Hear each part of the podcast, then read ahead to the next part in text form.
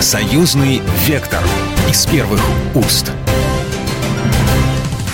Здравствуйте, в студии Екатерина Шевцова. Это программа «Союзный вектор». И сегодня мы поговорим о безопасности. На этой неделе стартовали учения ядерных э, сил «Стойкий ползень», натовские учения, которые продлятся две недели. В них примут участие 14 стран-членов Альянса, и к ядерным маневрам привлекается до 60 самолетов. Самолеты эти будут отрабатывать задачи в небе Бельгии, Великобритании, также над Северным морем. Ну и параллельно а, в Беларусь прибыли эшелоны с российскими войсками для формирования региональной группировки войск союзного государства. Потому что обстановка, как вы знаете, с недружественными соседями на белорусской границе остается сложной, и в Минске продолжает проявлять решительность в обеспечении безопасности границы и приграничных территорий республики. И вот сегодня мы поговорим о военной напряженности на западных рубежах. И учения НАТО, и в Литве, и в Бельгии. Как защитить себя союзное государство от потенциальной угрозы? У нас на связи э, спикер из Беларуси Александр Олесин, военный обозреватель. Добрый день. Добрый день. Мы сегодня говорим о безопасности. Ну, собственно говоря, я еще раз напомню, э, значит, э, Региональная группировка войск э, появилась в союзном государстве не случайно, об этом говорили уже давно. Э, Еще 10 октября формирование группировки сообщил президент Александр Лукашенко. До этого были договоренности с Владимиром Путиным. В общем-то, к этому готовились. Вот сегодня э, мы хотим поговорить о безопасности и что можно с вашей точки зрения назвать целью создания группировки? Вот изначально. В документах, которые регламентируют создание деятельности региональной группировки войск союзного государства Беларуси и России записано, что она создается в случае угрозы агрессии и агрессии. То есть в данном случае президенты двух стран э, пришли к выводу, что существует угроза агрессии. Угроза агрессии против, против Беларуси.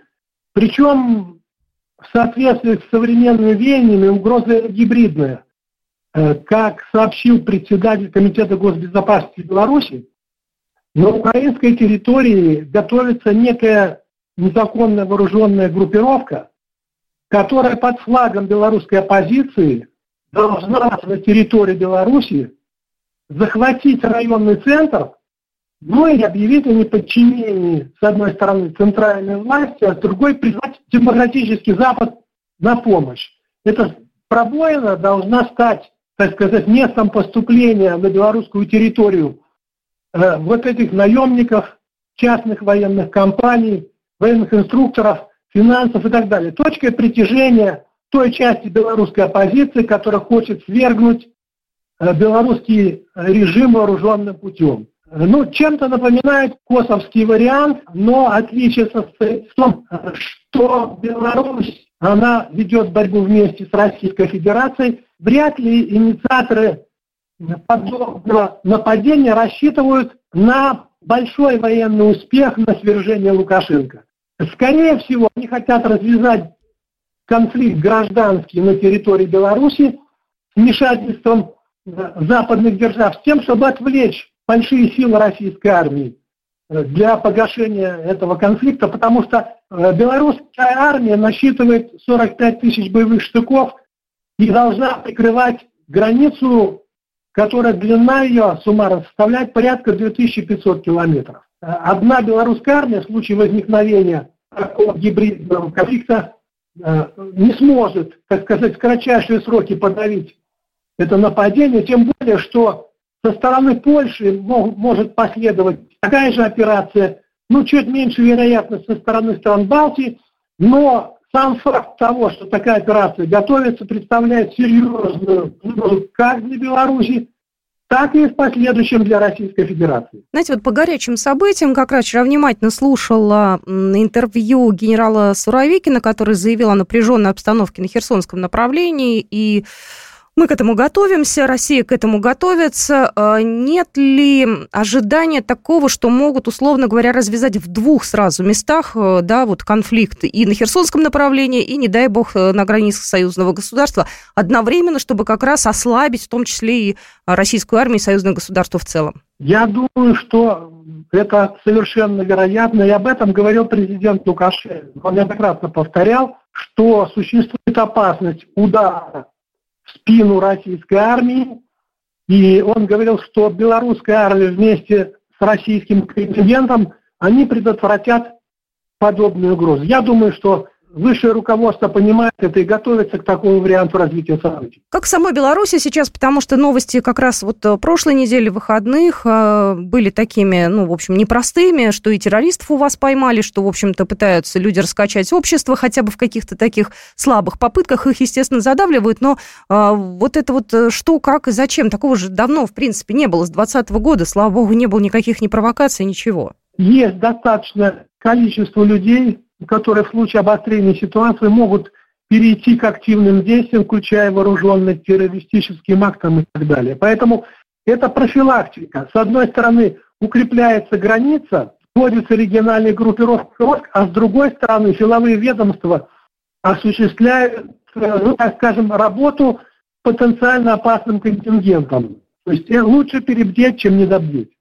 Я вот внимательно читаю телеграм-каналы аналитиков и журналистов. Э, вот только вот сегодня я у Армена Гаспаряна увидела фотографию белорусских, видимо, таких вот беглых, да, ну они такие с флагом, там, в военной форме. Как вы думаете, их вообще много там?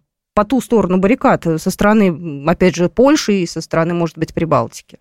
Предполагаю, в районе 500 вооруженных бойцов. В любом случае, если даже будет значительный процент, от выехавших, вряд ли это будет больше тысячи человек. А, знаете, вот я читаю сейчас, опять же, то, что происходит сейчас в Беларуси. А, по просьбе Лукашенко были переброшены из России комплексы «Искандер», комплексы С-300, С-400. Техники хватает на границе сейчас? То есть помимо вот этой вот группировки войск, а, там еще вот как-то усилено это со стороны технической, наше присутствие?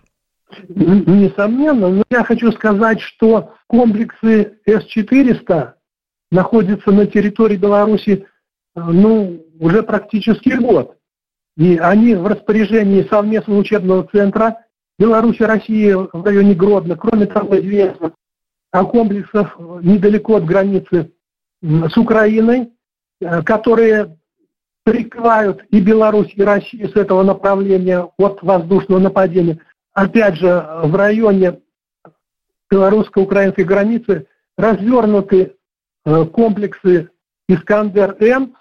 И поэтому я считаю, что, в общем, э, и комплексов сильных, и оперативно-тактических, в общем, достаточно для того, чтобы нанести неприемлемый ущерб.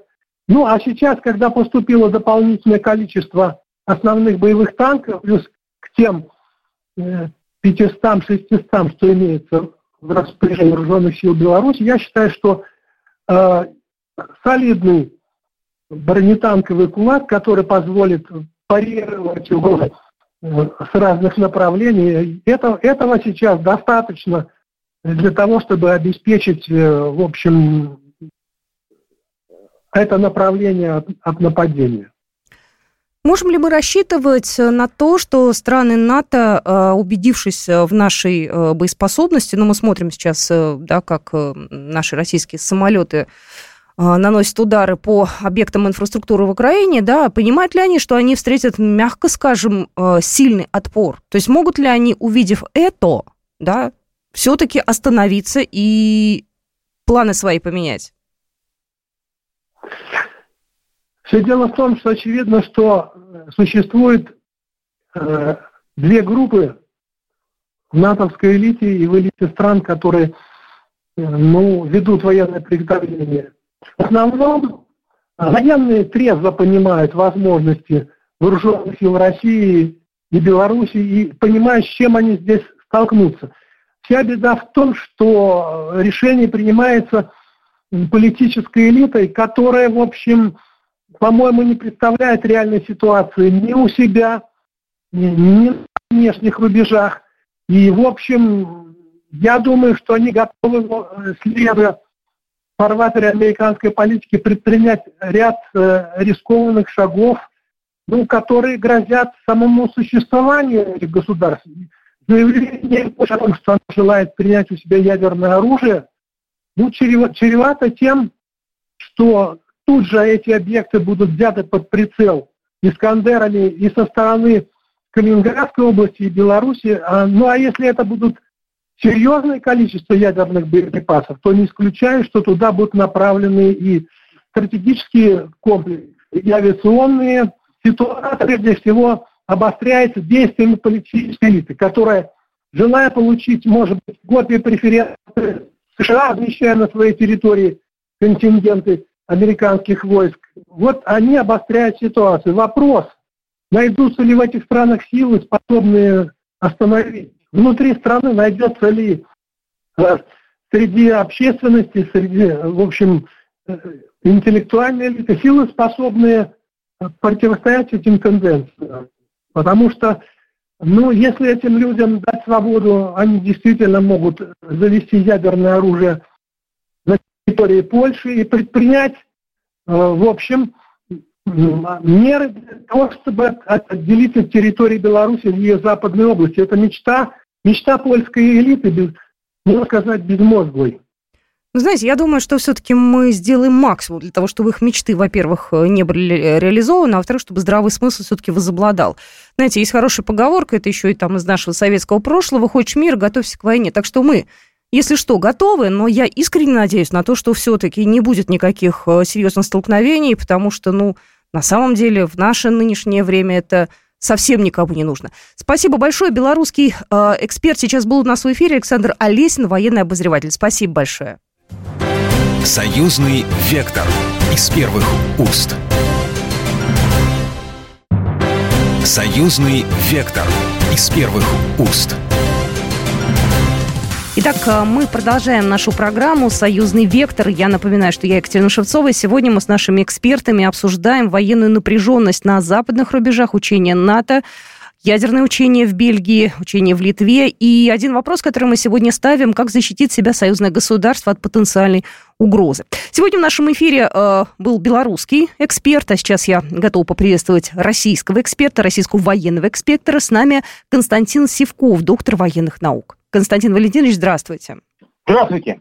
Ну что, ситуация у нас, э, мягко скажем, сейчас непростая. Э, НАТО проводит учения в тысячи километров от границы России. В общем-то, все это тоже, мягко скажем, не может нас э, не так скажем, даже не расстраивать, не мобилизовать. Владимир Путин подписал указ о военном положении на присоединенных к Российской Федерации территории.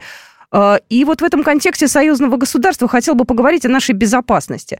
А, я вот сегодня с нашим а, белорусским спикером пыталась провести аналогию. Сейчас идет формирование региональной группировки войск союзного государства. И буквально вчера Суровикин сказал о том, что вот Херсон сейчас под ударом и так далее. Может ли быть какая-то провокация на границе с союзным государством, если планируется какая-то атака в сторону Херсона? Может, может ли вот эти два события, не дай дай бог, быть одновременно. Может ли такая быть история запланирована быть Западом? Провокация на границе союзным государством, я имею в виду с Белоруссией, она может быть проведена только силами поляков для того, чтобы сковать вон ту группировку, которая белорусская сегодня создается там на, для того, чтобы противодействовать Украине. А так, в общем-то, втягивать в войну Белоруссию украинцам, собственно, невыгодно. Но, с другой стороны, вот такая провокация может, если у Беларуси надлежащим образом ответит, может послужить поводом для того, чтобы втянуть в войну НАТО. Потому что явно совершенно, что ВСУ сейчас решить какие-то серьезные военные задачи не в состоянии. Ну, вот вы говорите, что со стороны Польши только может быть какая-то провокация. А насколько они сейчас сильны, насколько они действительно могут обнаглеть и э, рвануть в сторону Беларуси? Поляки сейчас могут выставить вооруженные силы, ну, максимум 50-70 тысяч человек. Нам уже сейчас белорусская армия составляет 45 тысяч человек. Плюс туда уже развернута группировка российских войск. Поэтому для поляков такой шаг будет крайне опасен, чреват большими потерями. Шансов на успех немного. Так, а тогда то, что касается военных учений НАТО, тут с ними как быть, насколько для нас это опасно, потому что тут, ну, разные экспертные мнения есть. Кто-то говорит, что мы переоценили их э, учения, мы немного больше ждали или опасались, а на самом деле это, в общем, все достаточно скромно. Вот, и не так серьезно, как э, могло бы быть. Это правда или нет? Бояться нет? Стандартные военные учения по отработке применения ядерного оружия. Вот и все. Константин Севков был только что с нами, доктор военных наук. Ну, а я же предлагаю посмотреть э, на все нынешние проблемы с точки зрения не, не только военных экспертов, но и с точки зрения политиков. А, Кирилл Евгеньевич Коктор сегодня с нами, профессор МГИМО, профессор э, кафедры политических теорий МГИМО. Кирилл Евгеньевич, здравствуйте. Да, здравствуйте, доброго дня. Кирилл Евгеньевич, э, вот сегодня мы в нашей программе обсуждаем э, тему начавшихся учений НАТО, формирования э, региональной группировки войск союзного государства и такой глобальной безопасности. Я обсуждала эту тему с военными экспертами, но хочу поговорить с вами как с политологом вообще про всю эту расстановку сил. Мне вот военные эксперты сказали, что на данный момент вот эта напряженность на границе с Беларусью, она исключительно в интересах Польши. Это они ее нагнетают. Вот с вашей точки зрения, как политолога, они вообще рискнут, условно говоря, полезть в Беларусь или все-таки отползут? Я думаю, что после того, как усилена группировка, и после того, как стало понятно, что, в общем-то, возможный приграничный конфликт а будет конфликтом не только с Беларусью, но и с Россией, я думаю, что они 10 раз подумают. А тогда я полностью соглашусь, что, в общем-то, еще летом было очевидно, что для того, чтобы купировать там внутренние проблемы, внутриполитические проблемы, Варшава будет заинтересован в небольшом приграничном конфликте с Беларусью. Собственно говоря, она к нему готовилась, она к нему, собственно говоря, и пыталась делать все эти заготовки. Вот, поэтому, да, вот эта вот опасность, вероятность такую, не тотальной войны, а именно, скажем так, небольшой э, войны, она существовала и существует. И, но другой вопрос, что сейчас цена вопроса будет другая.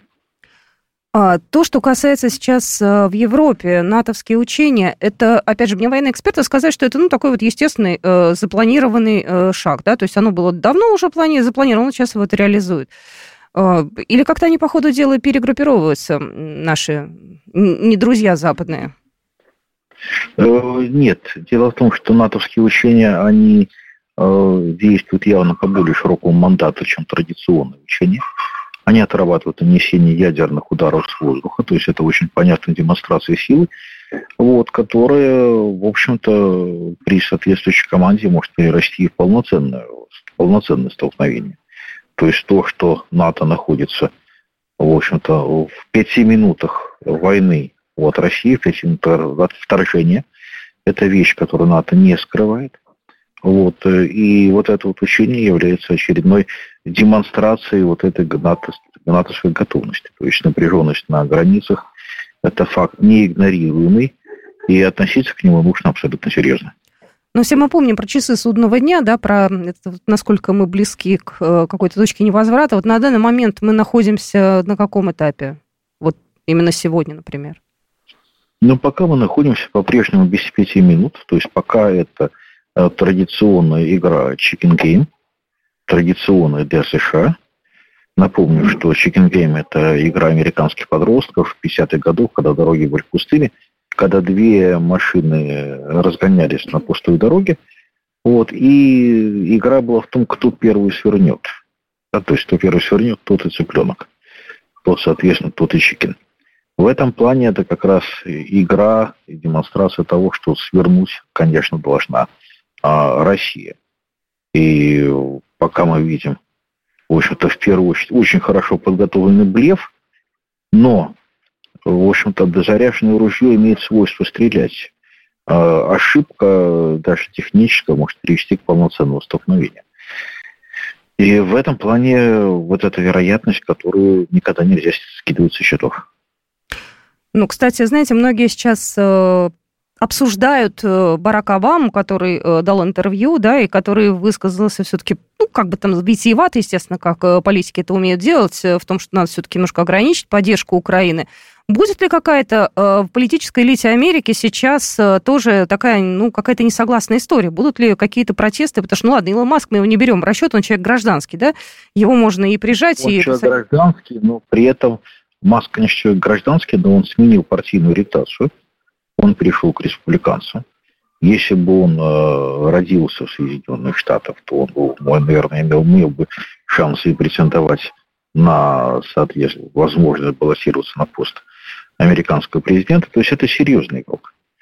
Это серьезный игрок, это на сегодня не просто кошелек, но и во многом идеолог консервативной партии.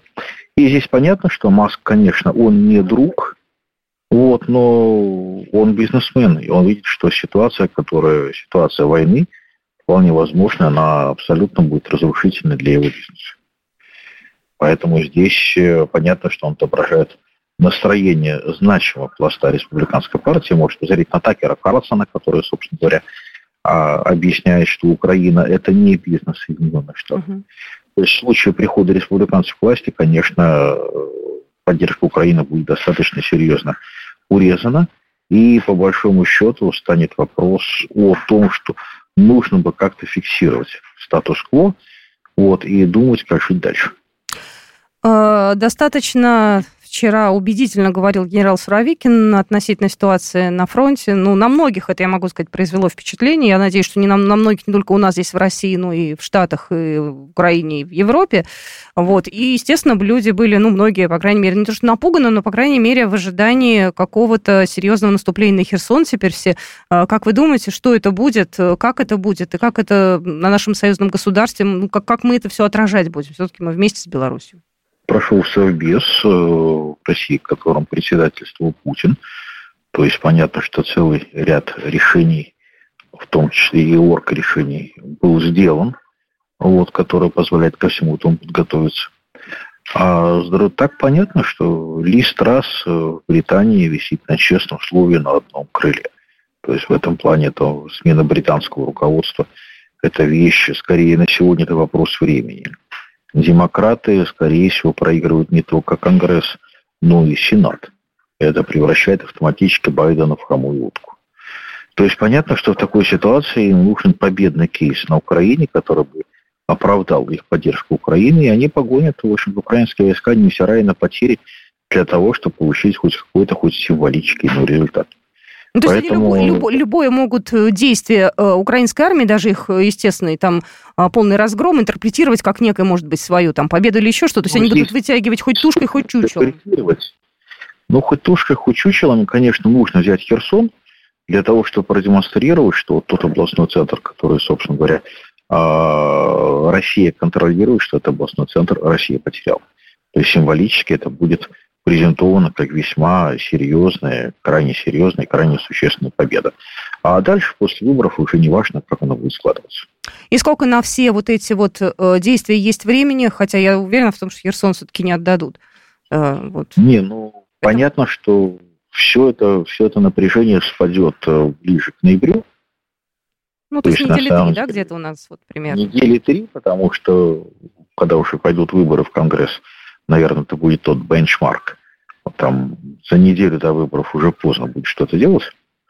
Вот, но поскольку по всем рейтингам, по всем опросам демократы с треском проигрывают обе палаты Конгресса, э, это означает, что они будут готовы идти во все тяжкие. Кирилл Коктыш был только что с нами в эфире, профессор э, кафедры политических теорий МГИМО. Ну и это была программа «Союзный вектор». Э, я желаю вам всего хорошего. Будьте с нами. До свидания. Программа произведена по заказу телерадиовещательной организации Союзного государства. Союзный вектор из первых уст.